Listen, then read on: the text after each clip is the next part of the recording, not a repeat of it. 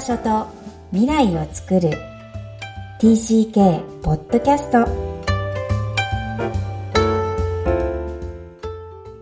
皆さんこんにちは。TCK ホームインタビューの時間です。今日のお客様は36人目になります。宮城智之さんです。よろしくお願いします。お願いしますはい。このポッドキャスト、幼少期、児童期、思春期に海外で過ごされたお客様にいらしていただいて、自分の反省を語っていただいています。では、最初に簡単で結構ですので、えー、トムさんの自己紹介をお願いします。はい。えー、宮城智之と言います。えー、生まれたのが、栃木県の宇都宮市に生まれまして、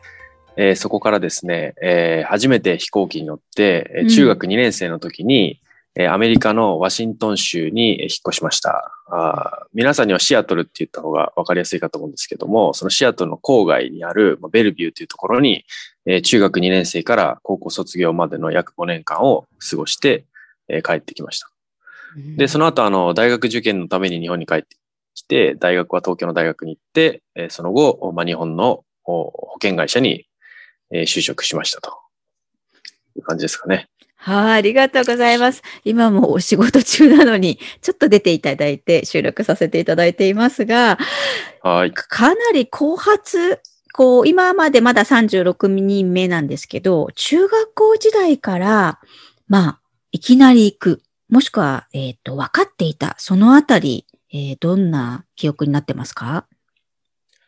当時ですね、今でも明確に覚えてるのが、あの、お風呂に入っている時にですね、父、父、お風呂だった、まあ、父親に、あの、アメリカに行きたいかって言われたんですね。で、私はまあ当時中学2年生で、えー、まあ、英語が、あの、学校の授業として英語は得意だと思っていたので、ああ、行きたい行きたいっていうふうに言ったんですよね。うん、で、それはまあなので父親的には息子も OK だというふうに捉えたみたいで、それがちょうどその1996年のゴールデンウィーク頃だったんですけど、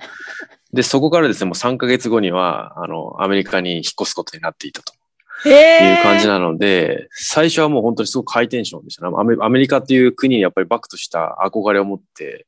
いたので、行きたい行きたいってこう言って、すごくまあ嬉し、最初は嬉しかったですね。ああ、嬉しかった。しかも、はい、なんか無防備なお風呂中に、お父さんも仕掛けてきたんだなって、なんとなく笑えるエピソードですが、え、当時サッカー部だったんですよね？そうですね。サッカーをやっていまして、で、あの、まあ、部員がたくさんいる部だったんですけども、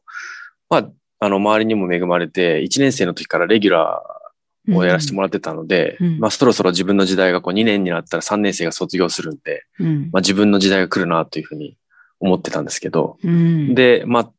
なんですけど、はい、あの、残念ながら転校することになってしまって、そこはあの、すごく、すごく残念でしたね。そうだよね。だからこう、はい、最初は行くって聞かされて喜んでも、まあ、いろんな天秤を図ると、複雑な思いとかはなかったですか？当時その引っ越すことになるというふうには思ってなかったし、多分その中学2年の前にも聞かれたことがあったんですよね。多分小学校5年とか4年とかだったと思うんですけど、その時も行きたいって言ったけど何も起きなかったから、多分その、その流れで、あ、行きたい行きたいっていうふうに、まああんまり考えずに言ったんですよね。うん。はい。えー、じゃあお父さんの中ではいっぱい転勤の可能性あって、それでやっと来て、はい。ですかね。息子が反対したらどうなったんでしょうね、これね。まあでも単身赴任だったんじゃないですかね、そしたら父は。わかんないですけど。はまあでも確かその時聞いたのは、いや、サッカーができるんだったらいいよって言ったんですよ、多分。うんうんうん。思い出してきました。あの、サッカーができるんだったら行くって言った記憶があります。で、サッカーできるって父に言われたんですよ。お必死に探したよね、はい、それで。どこ？いや、結局自分で探しました。本当、うん、うん、友達に教えても、アメリカの友達に教えてもらって、で、ただちょっとそのスタイルが違うから、はい、こう部活じゃなくて、あの、自分でこう、クラブチームにテストを受けに行かなきゃいけないですよね。うんうん、で、そのテストに半年後ぐらいに、アメリカに行って半年後ぐらいに受けたのかな。うー、で、お聞きすると、なんかやっぱり、もともと積極的なタイプの少年でした？まあ、そう、そうですね。小さい時から？結構やんちゃな？そうですね。はい。どちらかというとね。やんちゃ、やんちゃな方ですね。うん。えー、っと、4人家族って聞いてますが、第一子くんですか、第一子ですね。はい。で、下は下妹がいまして、三つ、三学年下ですね。うん。わかりました。じゃあ、着いてから、えーこれは現地校に通われるんですよね。そうですね。その時の、まあ、初日とか、現地校に通う中2になってからの自分はどんな印象が、エピソードがありますか？やっぱ中二ってあの、まあ、いわゆるこう思春期の片足突っ込んでるような感じで、まあ、ちょっとこうクールな、なんていうんですかね、シャイな感じ、シャイな感じだったんですよね。うん。ええで、あの、あんまりこうわかんないって人に言いたくない、こう、気分だったので、こう黙ってこう、授業聞いてたんですね。で、えー覚えているエピソードが、まあ、3つあって、うん。うん。一つが、えーまずですね、お手洗いの場所がわからないんですよね。確かに。やっぱそれを聞くんですけど、あの、英語でトイレットっていうのは便器のことなんですよね。うん。なんですけど、トイレット、トイレットって言われて、こう、ニヤニヤされた記憶があるのが 一つと、あと、あの、二つ目が、あの、お昼ご飯の買い方がわかんないですね。あアメリカって給食じゃなくて、こう、ランチをこう自分でカフェテリアで買う方式なので、こう、どういう流れで買っていいか、こう、わからないっていうのがすごく、あの、初日に困ったなっていうふうに思っ。ていることで、で、み、三つ目が、あの、バスでまあ通うんですけれども、バスの中で、なんかこう、アジア系の人に絡まれたんですよね。で、多分、何言われたか覚えてないんですけど、お前頭悪いのかみたいなことを英語で言われて、わかんないから、うん。うん。Yes! みたいな感じで 答えちゃって、周りの人が大笑いするみたいな、いうあことがあってですね、それもすごく恥ずかしかったし、なんか、や嫌な感じだなっていうふうに思っていたと。ねいう、この三つがやっぱり、あの、初日の記憶としては、今日、今でも覚えてますねあ。、これ全部が初日なの？全部初日ですね、はい。ああ、すごい。さすが中学生。やっぱり小学生だとあんまり覚えてないですって方も多いんだけど、ど後からわかるトイレットは便器だったんだ俺っていうのは、どんな気持ち？やっぱ、まあでも、まあしょうがないわ、みたいな感じでしたけどね。後から思ってもね。まあそういうもんだって、その、我々が英語だと思ってたものは英語じゃなかったんだっていうことが意外に多かったことに気がつきましたね。うん、確かに。うん。うん、英語が好きな少年だったのにね。うんえートイレとか、あとは、トレーナーとかですかね。この、あトレーー。ナーってトレーナーじゃないとか。うんうんうんそう、確かに人になっちゃうんだね。ええはいうん。はい。うーん。え、これじゃあ、現地にはこれ、日本人の子がいない状況なんです結構実はいいてですね、当時、あの、中、いわゆる我々みたいな駐在員の家庭がいくつもあって、で、学校にあの、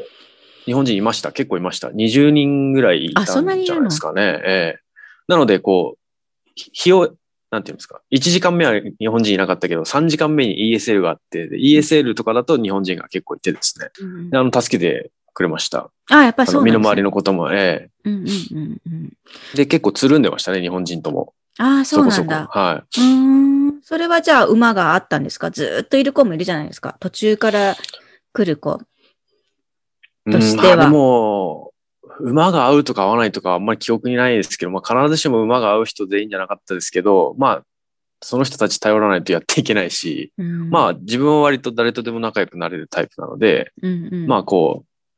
う、日本人とはすぐ溶け込めたかなっていう感じはしましたけどね。うーん。えーではそこからずっと高3まで行くんですが、い、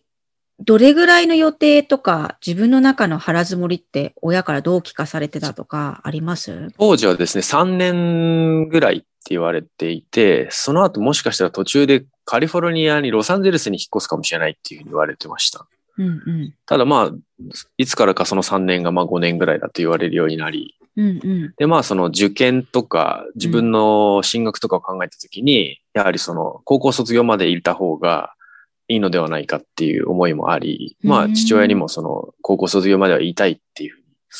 言ったんじゃないかなと。ちょっとあんまり覚えてないですけど、まあ父のあの転勤も結果的にはその私の高校の卒業のタイミングと同じぐらいになったので、あの家族で帰ってきた。家族でっていうかまあ、あの私と同じタイミングであの父親も帰ってきたと。うんうんうん。え、これ、あの、アメリカの大学に残りたいとか、えー、どうして日本を選んだとかありますか？えっとですね、今となっては私はあのアメリカ大好きな人間なんですけども、当時はアメリカに住んでた頃は日本への憧れっていうのをずっと思い抱いていたなと思っていて、ややっぱりその、の日本の歌だったりとか、日本のテレビが見たくてしょうがなかったし、こう、日本への憧れっていうのをバックとして思っていたので、うんうんこう日本に帰ることしか考えてなかったですね。本当に？へえ。えだってさ、これ聞いてると、かなり adaptation とか適応は良かったように聞こえるんですよね。そうでもないんですか？そうですね。 adaptation はまあうまくいったかなというふうに思っていて、あの、まあ帰りたいなというバックと気持ちは思いつつも、身の回りで起きていることは非常に楽しめていて、で、で、えーサッカーのチームに半年後ぐらいにこう入団テストを受けて入ったんですね。うん。それでやっぱりそのアメリカ人の友達もできて、で、コミュニケーションが取れるようになってくると、まあ、こここはここで楽しいかなっていうか、その、情熱を注ぐものができたっていうか、まあ、サッカー結構真面目にやってたので、そのワシントン州でもなんかこう、州の1、2を争うチームに、あの、たまたま入れたので、あの、まあ、結構そこで楽しくできてたのでですね、うん。まあ、あんまりこう、悩みもなかったっていうか、当時はですね。うんだからまあ、いつかは日本に帰りたいなと思いながら、まあアメリカも楽しいかなっていうふうに思っていたのと、あとまあその帰国子女が多かったと言いますか、その駐在員の家庭が多かったので、割とみんなこう日本に帰るんですよね、高校卒業すると。その中ル、それなんでそそういうもんだっていうふうに思ってました。うんなのでアメリカに生まれ育った日本人はアメリカの大学に行くし、すごくこうアメリカナイズされてる人はアメリカに残るんだけど、まあそうじゃなくこう我々みたいなこう駐在員で来た子はやっぱり帰るっていうのが、うん。そういう先輩が多かったので、うんあんまりこう残りたいなっていうふうにはそんなに思わなかったんですけど、うん。まあただサッカーの友達、アメリカ人の友達が、そのサッカーの留奨学金とかをですね、結構もらうわけですよ。声がかかってよ。うん。あの、それを見たときに、あ、ちょっとそれありかもなっていうのはちょっと思ったんですけど、うん。でもやっぱり当時その、まあビザの問題とか、まあお金の問題とか、あとまあ最終的にどこで働きたいかとかっていうのを考えたときに、やっぱ日本かなっていうふうにこうバックとして思って、まあ日本、やっぱり日本だろうなっていうふうに思ったというのと、うんあとまあ、ちょっとここはあんまり、あの、し収録に外してもらってもいいんですけど、はい。当時あの、付き合ってた彼女がいて、で、その彼女が今の奥さんなんですけど、あはい。あの、まあ、その彼女と一緒に日本に帰って日本の大学行こうねみたいなふうに話してたので、そりゃじゃあ、むっちゃ大事な、重要な目的としてあるじゃないですか。え ーなので、はいまあ別々になるっていう選択肢は当時はあんまりなかったですね。ええ素敵なエピソードですね。いやいや、ななるほど。じゃあ、彼女もいて、日本人の彼女がいて、また、日本でまた、えー新しいスタートになるんですそうですがね、。えー大学入って、えーまあこれ、多分、海外帰国生多い環境だと思うんですけど、はい。それを狙ってます？それとも、たまたまですか？まあちょっと狙ってたとは思いますね。ああ、そうなんだ。ええうん。何？じゃあ、なんかまあこ入りやすい、入りやすそうだっていうのあーそういうもあっことかたし、ううんええうんうんうん。まあ私も外国語大学出身なので、あなんだろう、そう、そうなんですそう ええ。帰国生が多いのはわかるけど、こう、ドメスティックに行く人もいるのかなっていうのがね、うんどういう選択なのかなっていうのはすごい興味があって、うん。そして今、お勤めなのが保険会社ということで、はい。この選択すごく聞きたいです。どんなイメージで入ってとか当時ですね、あの、まあ、OB 訪問をすごくしている中で、すごくまあ魅力的な方が多かったっていうのが一つと、あとあの、まあ、私あの損害保険という職種になるんですけども、当時その損害保険会社っていうのがいろいろこうグローバルにこれからビジネス展開にしていきますよっていうことを、まあ、売りにしていたっていうか、あの、おっしゃっていたので、あの、まあ、帰国子女だと、イイメージだとこう商社に入ったりとか、うんうん。まあメーカーに入ったりっていうのがイメージがあったんですけど、こう、損害保険会社ってもしかすると、英語ができる人あんまりいないんじゃないかなって、あの、思ったんですよ。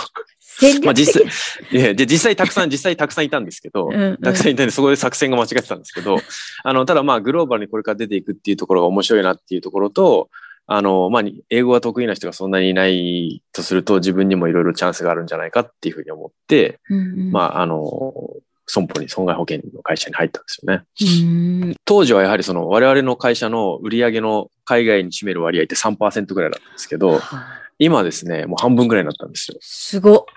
なので、あの、おまあ私は何もしてない。何年目ですか？今。今15年目なんじゃあですけど。15年間で。はい。はい。まあ私はほとんどそれに何も尽力はしてないものの、あの会社としては、あの、それぐらいやっぱりグローバルにビジネスが成長してきているので、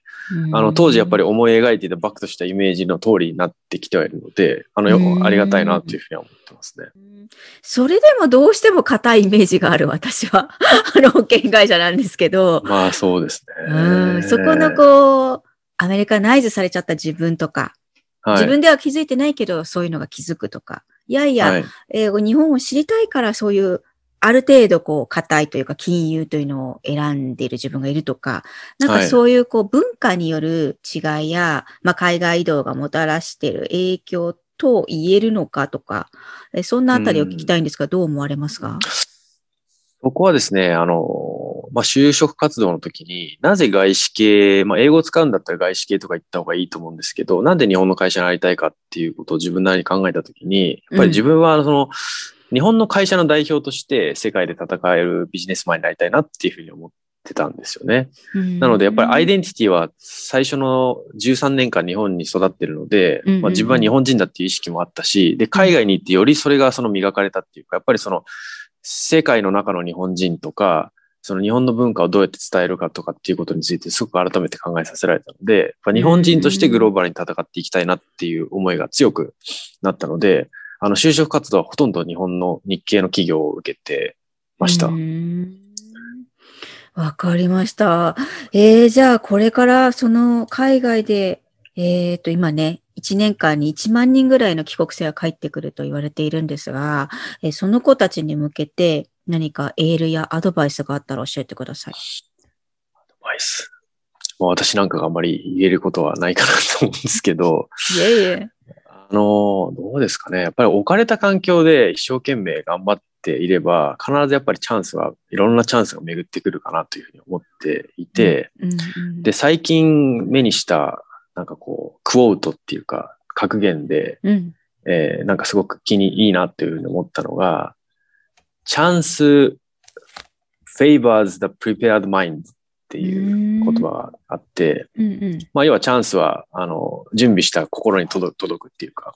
いうことなんですけど、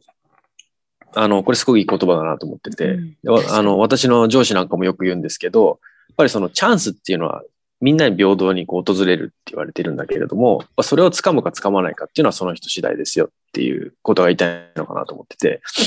なのでやっぱりそのそのチャンスが来た時に掴めるようにやっぱり準備しておくことは大切だっていうことに立ち返ると、やっぱりこう与えられた環境で、どの環境でもやっぱり楽しめるようにうん。いろいろ準備をしておくっていうことが、あの、いいんじゃないかなっていうふうに最近は思っています。うん。例えばじゃあその準備って難しいとは思うんですが、どんな準備をしてればいいんですかね？まあ、そうですね。まあ仕事とかだと、まあいろいろまあ準備できると思うんですけど、うん何ですかね。お子供たちだったらね。うん、確か、あのね、この会社に入ってから、また駐在もされてるんですよね、ご自身が。はい。そうですね。そしてお子さんを連れてる。つまり帰国生がまた帰国生を育ててるってことになって、はい非常に、あの興味深いんですが、その子供たちも準備ってどうすればいいんですかね？いやー、これはですね、本当に私も他の方の意見を聞きたいなっていうのは 正直なところなんですけど、自分が振り返って自分の子供にどうしてたらよかったかっていう観点でいくと、やっなんか今いろいろそのツールがありますよね。あの、我々、私が子供の頃ってその英語のビデオとかってあんまり手に入んなかったんですけど、うん今日本にいると、その、まああんまり見せたくないけど YouTube とか、うんまあ、ネットフリックスとかで、海外に触れる機会ってこう、いくらでもあるので、まあ、え英語っていう意味でですね。うんなので、そういう、まあ、準備はできるのかなっていうふうには思うんですけど、まあ、ただ実際はその、いつ行くかもわかんないし、他にもやらなきゃいけないことあるのにっていうのは、ありますよね。なんか悩ましいな。素敵。あの、自分の子供の話になると、親の立場からものを言うと、ものすごい しどろもどろになるともさんみたいな。そんな、本当にみんな悩みますよね。これ、親としてどうやってこう、海外移動をさせていくのかって。うん実際5年か、4年か、はいいらして、お子さんが。はい。はいえーどうでした？最初連れてった時に、あの、まあ、彼はほとんど覚えてないわけですね。2年、2歳なので。で、自分の環境が変わったってことも分かってないんですけども、やっぱり、あの、自分の中で記憶に残ってるエピソードが2つあって、1つは、あの、学校、あの、2歳だったんですけど、なんかデイケアみたいなところに連れてったんですね。で、デイケアに連れてった初日に、まあ、私がこう会社に行く前にこう連れてって、まあ、ドロップオフするわけなんですけど、すごく泣いたんですね。うん、そうだよね。で、あの、こういう辛い思いをさせな、させてしまった自分がなんかこう、し衝撃を受けたっていうか、なんかか、なん、なんて言っていいかわかんないし、なんかかわいそうなことしちゃったのかなっていうふうに、すごく反省し、反省っていうかなんかいろいろ、いろいろ考えちゃったっていううんうん。のが一つと、うんじゃあもう一つは、まあ、それから4年経って、アメリカの学校最終日の日に、これまたたまたま自分が迎えに行ったんですけど、これまたその子供が、に、こう、行かないでとか元気でねとかみんなにこう言いに来てくれうんて、で、うちの子供もまあ当時年長、年中か、年中さんだったので、まあわけ分かってないようで分かってるっていうか、そりゃそうだよ。まあ、複雑な顔をしてたんですよね。それでまたちょっと私はいろいろ思い悩んでしまって、なんかまた彼の人生を全てこう奪ってリセリセットさせてしまうことに対して、あーまあもう、もう申し訳ないなっていうか、思ったっていう。なるほど、素敵。嬉しかった。今、奪ってリセットって言葉が出たんですよ。はい。はい。親として、こう、私、どっかで伝えたいのが、やっぱり自分たちの選択で移動してるんだっていうことを、いいとか悪いとかではなく、ちゃんと念頭に置いてほしいなっていう思いが、うんそれだけでうん子供たちは救われるっっていうふうに、子供時代の自分を思うと、すごく思ってまして、うんあの、それを実際にね、連れて行かれた方から聞かせていただいたのは本当に なんか嬉しかったです。はい。ありがとうございます。ありがとうございます。では、ともさんにも最後の質問をさせてください。はい。Where is your home? そうですね。私はあの、それを聞かれてパッと思うのは、宇都宮ですね。栃木県の。ああ、素敵。その心は？あの、自分が今まで生まれて住んで一番長かったのが、やはり栃木県の宇都宮市なんですよね。そこからやっぱりいろいろ転々としていく中で、自分の考え方とか、まあ、ベースになるのはやっぱり宇都宮なのかなっていうふうに、あの、今聞いてパッと浮かんだのがそこでした。うーん。わかりました。こう、宇都宮の帰国子女と言われてたんだとは思うんですが で、すね。はいはい。それをまた宇都宮をアイデンティティに少し、えー自分の中に強く思っていらっしゃるのかなっていうふうに。はい。そうですかね。まあでも、今そんなに思い入れはあんまりないあ、で そうなの、すかね。うん。ホームっていうアイデンティティってことですね。そうですねはいわかりました。はい。えっ、と、宮城智之さん。今、はいえー保険会社にお勤めということで、はい。はいえっ、と、とても素敵なお話をありがとうございました。ありがとうございました。いかがだったでしょうか？ご自身の話は歯切れよく力強く語れるともさんでも、お子さんの話になると急にお父さんの表情をされたのがとても印象的でした。自分が TCK でもお子さんの気持ちを本当に理解できるかっていうのはわからないんですよね、と収録の後に語ってくれました。家族でありながら、子供でありながら、やっぱり他者の気持ちを本当に理解できるのか、また理解したいという思いが余計に迷いを生じさせる。そんな子育てをされているともさんの様子が、えーちょっと垣間見れたのが嬉しかったです。皆さんはいかがお聞きになりましたか？この番組ではお悩みや質問を受け付けています。また、TCK ホームインタビューにご出演いただける皆さんを募集しています。詳細は、育ちネット多文化で検索して、ホームページからアクセスください。さらに、ポッドキャストを確実にお届けするために、購読ボタンを押して登録をお願いいたします。今日も TCK の気持ちにありがとう。